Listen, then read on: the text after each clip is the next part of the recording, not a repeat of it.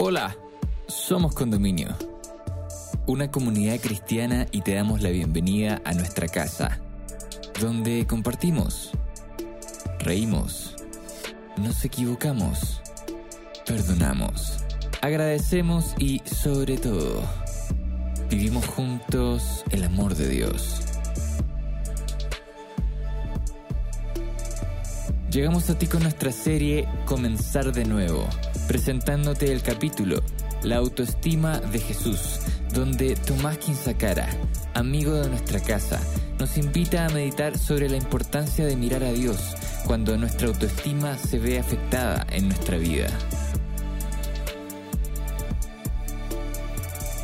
¿Es posible comenzar de nuevo restaurando nuestra autoestima? ¿Y cuál es el ejemplo que Jesús nos dejó sobre la autoestima? Te invitamos a escucharlo y esperamos puedas encontrar muchas respuestas a estas preguntas en este episodio.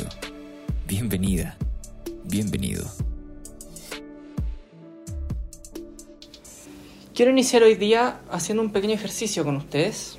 Eh, si alguien tiene un lápiz y un papel, perfecto. Si no, uno lo puede hacer pensando, si hay alguien manejando en este momento para empezar, eh, puede simplemente pensar en su cabeza sin distraerse obviamente del camino. Eh, y quiero que traten de hacer una especie de autorretrato. Una autodescripción para los que son más de palabras, más, más estructurados, a lo mejor narrar un poco quiénes son ustedes. Eh, qué me gusta hacer, qué no me gusta hacer, cómo me veo, eh, cómo me siento conmigo mismo. Eh, tómense su tiempo para pensar unos segunditos. Si quieren, pausan el video, pausan el audio. Si no pueden, eh, tómense su ratito, piénsenlo rapidito. Porque el tema de hoy tiene muchísimo, pero muchísimo que ver con cómo nos vemos a nosotros mismos.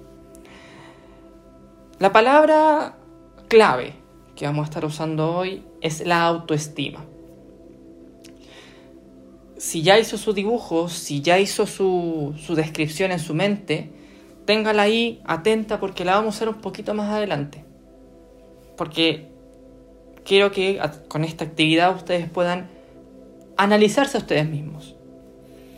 La palabra autoestima hoy en día es una de las palabras más usadas en muchos lados, muchos libros de autoayuda siempre están hablando de la idea de que la autoestima te la van a subir, que la autoestima la tienes baja y que tienes que empezar a aumentar tu autoestima por A, por B, por C.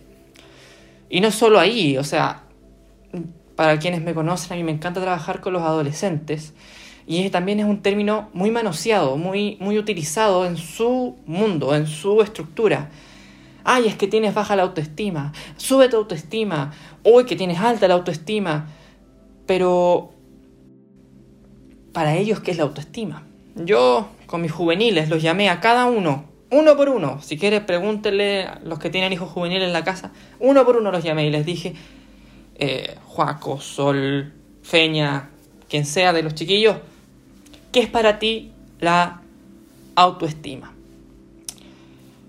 Algunos me dijeron cosas bastante simples. No voy a decir sus nombres por obviamente motivos de privacidad, pero me dijeron así como cuánto te quieres, el amor propio que tienes por ti. Eh, otros me dijeron la capacidad de tener confianza en uno mismo, eh, la aceptación que uno tiene sobre su cuerpo, su alma, su mente, etc. Alguien me dijo que era la capacidad que uno tenía para poder empezar a emprender a hacer nuevas cosas. O sea, sin autoestima él no podía hacer cosas nuevas. Términos súper bonitos, súper amplios, que eh, llevarlos a la práctica a veces puede ser más difícil de lo que se dice. De hecho, yo podría ser bastante eh, directo diciendo lo siguiente. Hoy en día si bien la autoestima es un término muy manoseado, es un término del cual hace mucha falta o hace mucha sobra. No hay un equilibrio. Incluso apostaría mis cartas más a que falta autoestima en la población. Pero vamos un poco más a la parte práctica. ¿Qué significa autoestima realmente? La autoestima sería la evaluación perceptiva que hace uno mismo, de sí mismo. Esto siempre parte de una idea, un axioma, algo que tiene que estar dentro de nuestras cabezas para siempre, de que todo ser humano, por el hecho de ser humano, tiene que ser digno de respeto incondicional y amor. Por ende, yo como ser humano tengo que darme un respeto y un amor. Y ese nivel de respeto y amor que me entrego a mí mismo, a través de esta evaluación perceptiva, se puede definir como autoestima. Yo les hice ahora, hace un rato, mientras hablábamos, yo creo que ustedes tuvieron tiempo para pensar, para analizar, em, para dibujar, para los que les gusta dibujar, hice un autorretrato a mano. Y me gustaría que eh, lo vieran sin pensar que lo hicieron ustedes. Y primero me gustaría saber si alguien pudo escribirlo. alguno quizás le costó. Alguno no hizo nada, no alcanzó, no se le ocurrió, qué sé yo. Algún otro se va a dar cuenta que tiene muchas cualidades positivas. Eh, juego al fútbol, soy buen amigo, soy eh, tengo buen compañerismo, soy alegre, soy simpático. Perfecto. Otro habrá dicho, mi cuerpo no es el deseado, eh, no tengo amigos, o me siento solo, me veo feo. La visión que ustedes armaron en el momento en que fueron eh, desarrollando este ejercicio, describiéndose a ustedes mismos, ya sea en un dibujo o en un escrito, o en un pensamiento, porque sé que alguno no tiene hoja en este momento, pero nos va a servir como ejemplo para entender cuál es la autoestima que tenemos en este punto. La autoestima la vamos a subdividir en dos categorías. Las autoestimas por nivel, alto o bajo, y las autoestimas por estabilidad. ¿Sí? Una autoestima alta va a significar que nosotros nos queremos mucho, nosotros nos aceptamos mucho y nosotros sentimos que somos capaces de hacer muchas cosas. Si ustedes buscan ahora en su hoja, en su dibujo, deberían ver una persona bonita, una persona con capacidades, con actitudes, con muchas categorías que si la llevasen a un currículum posiblemente los contratarían en esa empresa. Si lo llevasen a Facebook, posiblemente muchos le pondrían solicitud de amistad. No digo Instagram porque Instagram es llegar y seguir en algunos casos, si son usuario privado, pero detalles. Eh, pero se entiende, si pusiesen estas características para venderse a sí mismos, cualquiera los compraría. Eso es una autoestima alta. En cambio, si alguno de ustedes se da cuenta que todas estas características no los venden, entonces tienen autoestima baja. El nivel de autoestima es dinámico, muy variable, porque va a ir cambiando durante el tiempo. Una persona que fue flaca en un inicio puede engordar y bajar su autoestima. Una persona que era buena para el deporte se puede lesionar y puede bajar su autoestima. O al revés, una persona torpe, pero a morir, puede que empiece a entrenar un deporte y suba su autoestima. Una persona que toda su vida sufrió de bullying en el colegio porque se veía feo, porque se veía mal, etc. Cambia de ambiente a la universidad, todos lo empiezan a tratar bien y obviamente sube esa autoestima. Por ende, el nivel de autoestima lo vamos a mantener como algo dinámico. Lo otro es la estabilidad de esta. O sea, ya sabemos que el nivel es dinámico, pero se mantiene siempre en un rango que si es muy amplio va a ser muy inestable y si es muy pequeño va a ser estable. ¿Sí? ¿Cómo lo podemos medir? Bueno, la gente con eh, autoestima inestable se va a dar cuenta que en su autorretrato, como lo escribió, como lo vio, tiene muchos cambios constantes, incluso contradicciones. Incluso más de alguno no puso nada. Esas autoestimas son completamente inestables. Las estables van a necesitar sí o sí de marcadores constantes. Van a tener cosas que no se van a mover, ¿sí? Hasta ahí perfecto. Ya entendemos el concepto de autoestima. Ya cada uno hizo su evaluación personal. Y podría dejarlos hasta aquí. Esto sería un video de YouTube cualquiera, donde lo puede ver en cualquier lado, pero como dice la intro del inicio, somos una comunidad cristiana. Y como comunidad cristiana tenemos que preguntarnos, ¿qué tiene que ver Dios en este término? Me gustaría rebobinar un poco hacia atrás en esta serie en la cual estamos viendo cambios que nos entrega Dios a cada uno de nosotros, una renovación, algo que inicia de nuevo, un nuevo inicio. Y cuando Cristo viene a la tierra, Él marca un nuevo inicio. Y dentro de esos nuevos inicios que marca, lo vimos en el primer capítulo, si alguien no lo ha visto, retroceda, por favor, escúchelo con ganas, eh, vimos cómo Jesús cambia el paradigma respecto a la ley moral. Y cuando le piden resumirla, porque claramente él agregó, él explicó, él ordenó todo lo que estaba pasando en esa época, Andrés lo explica súper bien, así que repito, si usted no ha escuchado ese capítulo, escúchelo de nuevo. Em, pero cuando le piden resumirlo, él dice, el primer mandamiento, y el más importante, es este. Ama a tu Dios con todo tu corazón, con toda tu alma y con toda tu mente. Y el segundo es similar a este.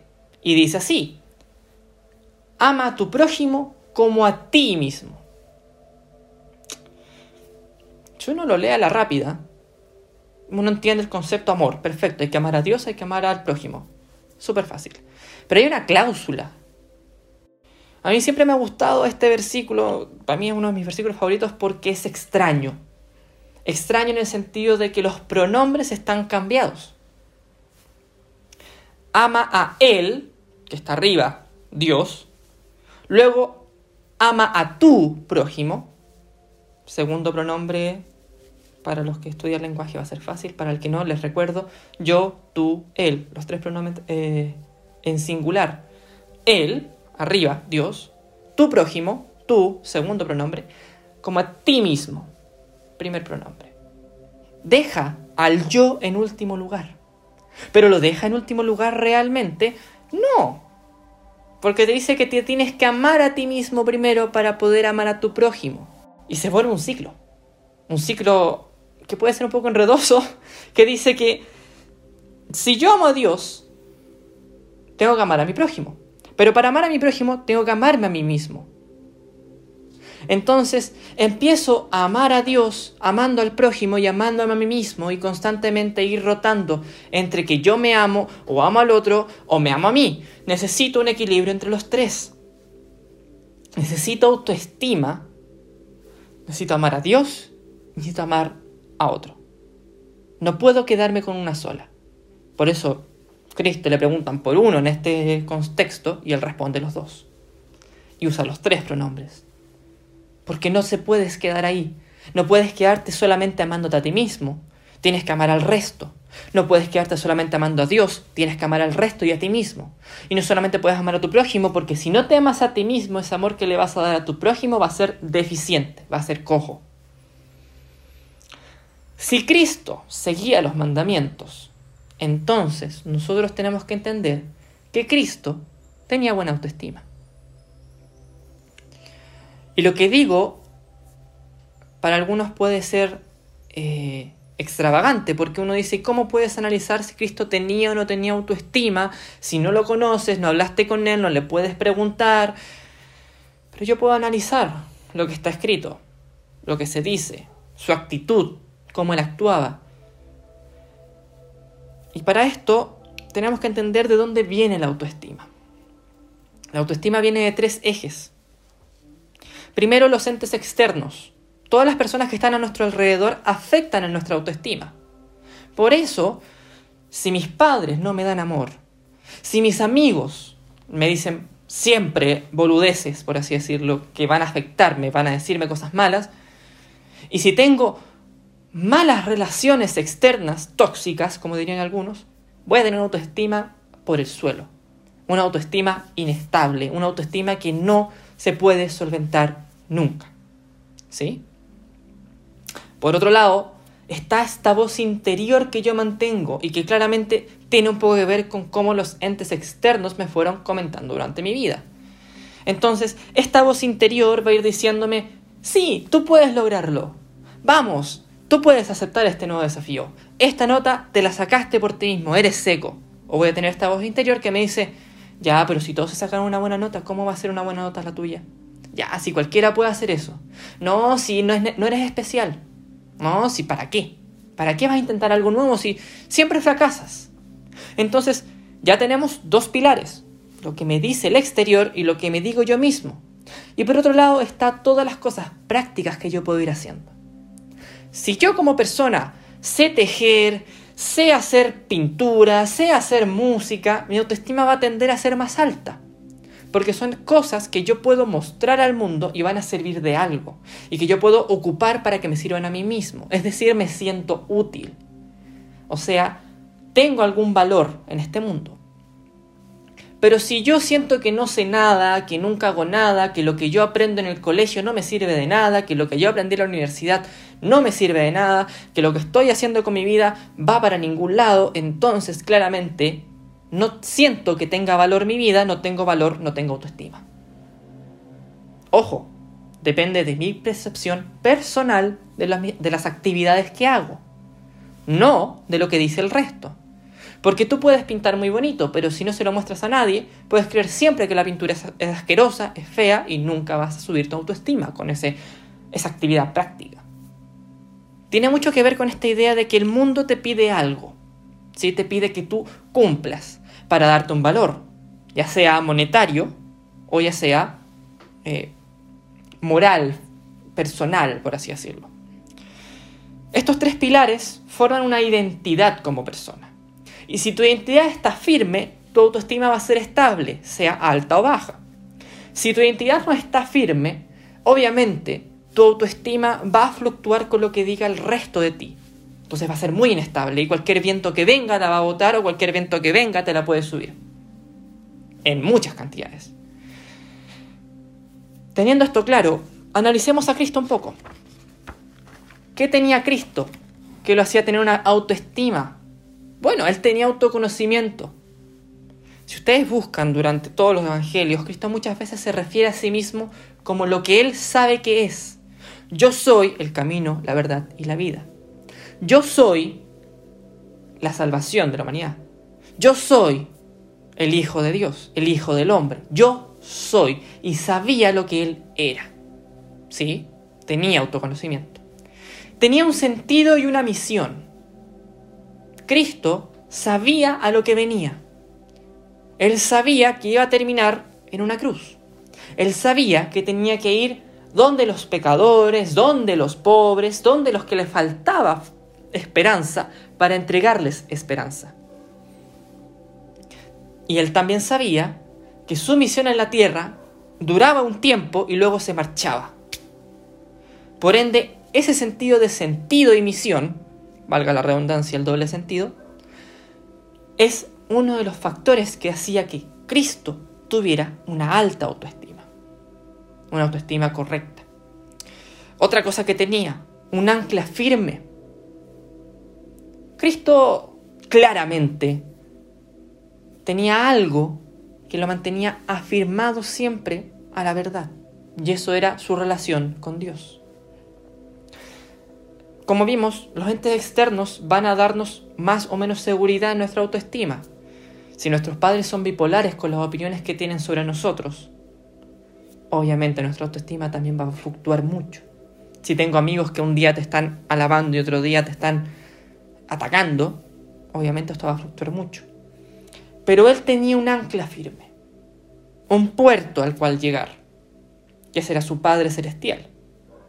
Varias veces él demostró que él iba, partía al cerro a orar, volvía iluminado, feliz, con la autoestima renovada. De hecho, en sus últimas horas, él no las pasó disfrutando con los amigos, o durmiendo, o viviendo alguna cosa, haciendo alguna cosa que no fuese orar. Él se dedicó a acercarse a esa ancla firme, para que le afirmara su sentido y su misión, y para que todo lo que él había construido en su autoestima no se cayera cuando el resto lo empezara a atacar, lo empezara a traicionar y lo empezara a claramente crucificar. En sus últimas horas, Cristo volvió a esa ancla firme que era Dios. Finalmente, Cristo tenía un relacionamiento increíble y una actividad práctica constante él estaba haciendo muchas cosas durante toda su vida. Porque él iba donde el paralítico a sanarlo, a conversar con él. Iba donde la mujer que la estaban apedreando y él iba y hablaba con ella y se relacionaba con ella. Tenía una red de amigos, dos amigos que iban con él para todos lados. Cristo se relacionaba con la gente y además se mantenía haciendo cosas. Él no había en la Biblia se demuestra que él no había momento en que estuviera quieto sin hacer nada, más que cuando oraba y cuando uno ora está haciendo algo. Entonces él siempre estaba haciendo cosas. Y estas cuatro cosas mostraban una identidad súper fuerte. Cristo sabía quién era. Y de hecho, si viajamos un poco más atrás de lo que leímos anteriormente, Mateo 11, 28 al 30, podemos leer lo siguiente. Para ustedes que están angustiados y preocupados, vengan y yo los haré descansar. Aprendan de mí, que soy manso y humilde, y conmigo podrán descansar. Y lo que yo les entrego como yugo es ligero y liviano. Podríamos estar horas debatiendo si realmente el yugo del cristianismo es liviano o no. Pero yo me quiero centrar más que nada en los primeros dos versículos y cómo esto lleva a este yugo liviano. Cristo dice, vengan a mí, déjenme ser su ancla segura, así como mi Padre es mi ancla segura, permítanme yo serlo. Porque yo ya viví este mundo, claramente, Él sabe lo que es tener una autoestima, lo que es tener factores externos que están completamente atacando y variando tu autoestima, haciendo que este proceso dinámico pueda ser más difícil de mantener estable. Él sabe lo que se siente que en un momento todos te desprecien y tengas que solamente resistir con lo que tú sientes de ti mismo. Él sabe eso. Y como lo sabe, te dice, ven, permíteme yo ser tu ancla firme. Permíteme a mí aconsejarte y estar cerca tuyo. Es más, dice, aprendan de mí, que yo soy manso y humilde de corazón. Partamos con la humildad. La humildad se podría creer para algunos que es lo contrario de ser de alta autoestima. Pero no. La autoestima es el equilibrio entre saber mis fortalezas y mis debilidades. ¿Sí? Por ende, la humildad y la autoestima no son antónimos. Ojo ahí.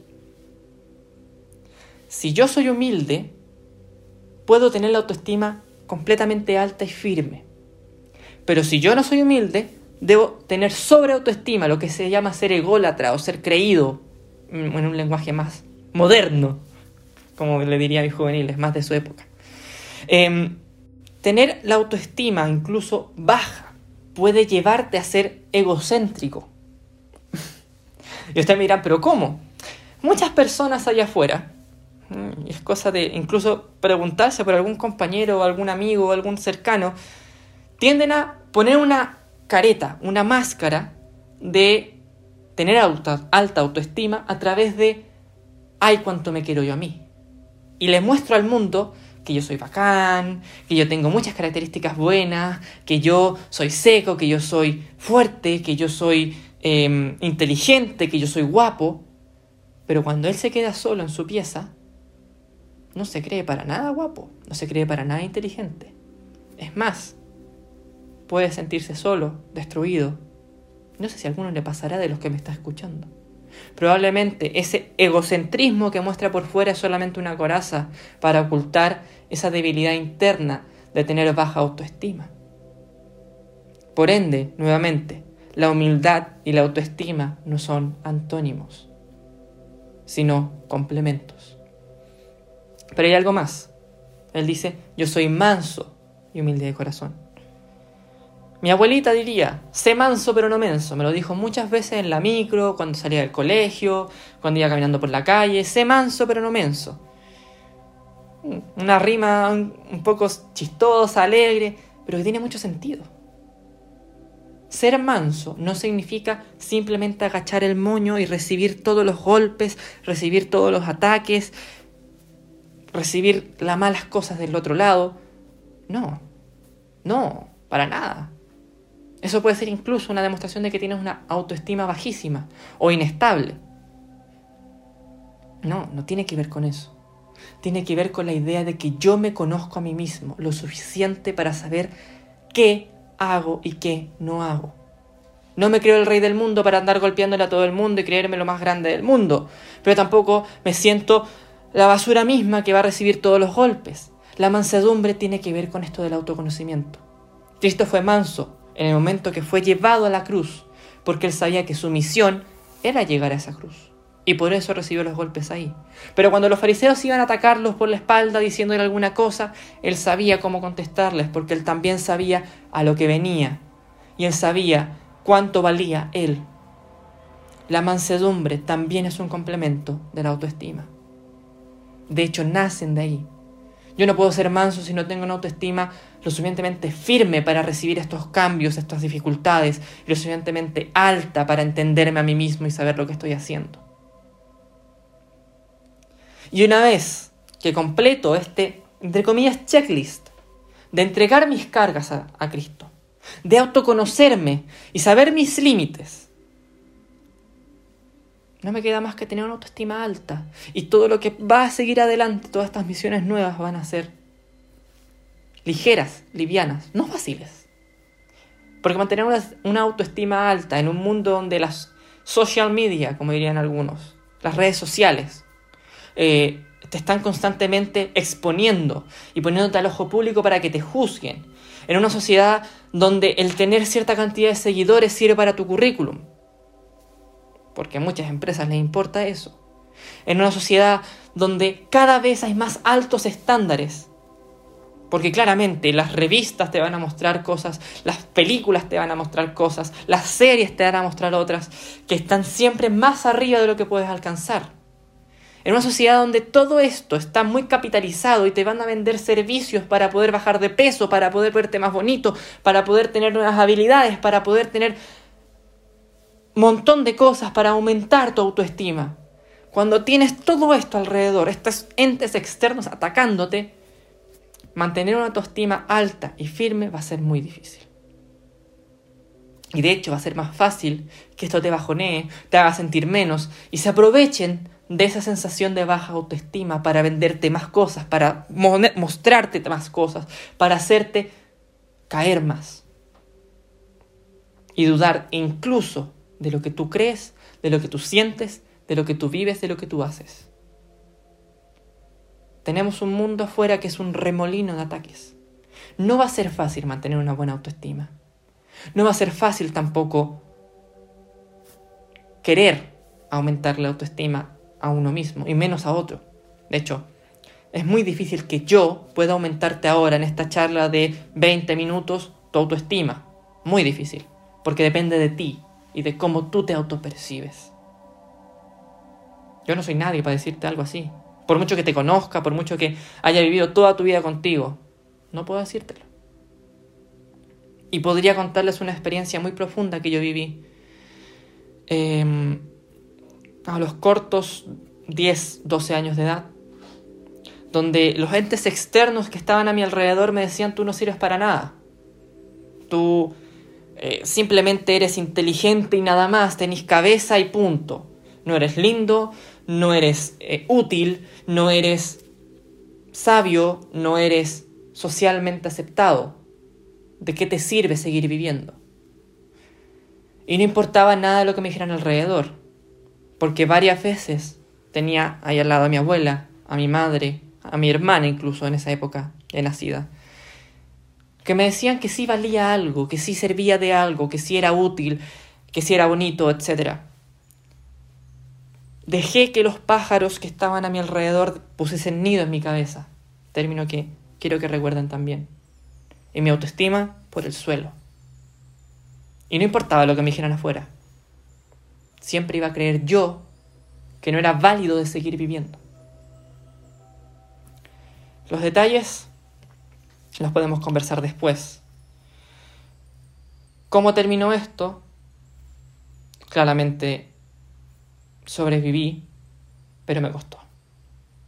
Fue un periodo muy difícil, en especial porque no era una persona de alta edad, donde claramente las experiencias vividas te van afirmando un poco para resistir estos ataques. Entonces, tuve que llegar al límite para volver a empezar. Ojalá eso no sea lo que te está pasando a ti en este momento. Y si lo estás pasando, déjame decirte dos cosas importantes. Una, somos herederos de la estima de Cristo, herederos de esta autoestima que tiene Él. Porque en Romanos 8:17 nos deja claro que si vivimos en Cristo, si nos mantenemos en Cristo, vamos a tender a ser como Cristo. Y si tendemos a ser como Cristo, también tendremos esta heredad de autoestima. Pero claro, puede ser muy difícil llegar a ese punto. Por ende te dejo la segunda cosa importante que decirte.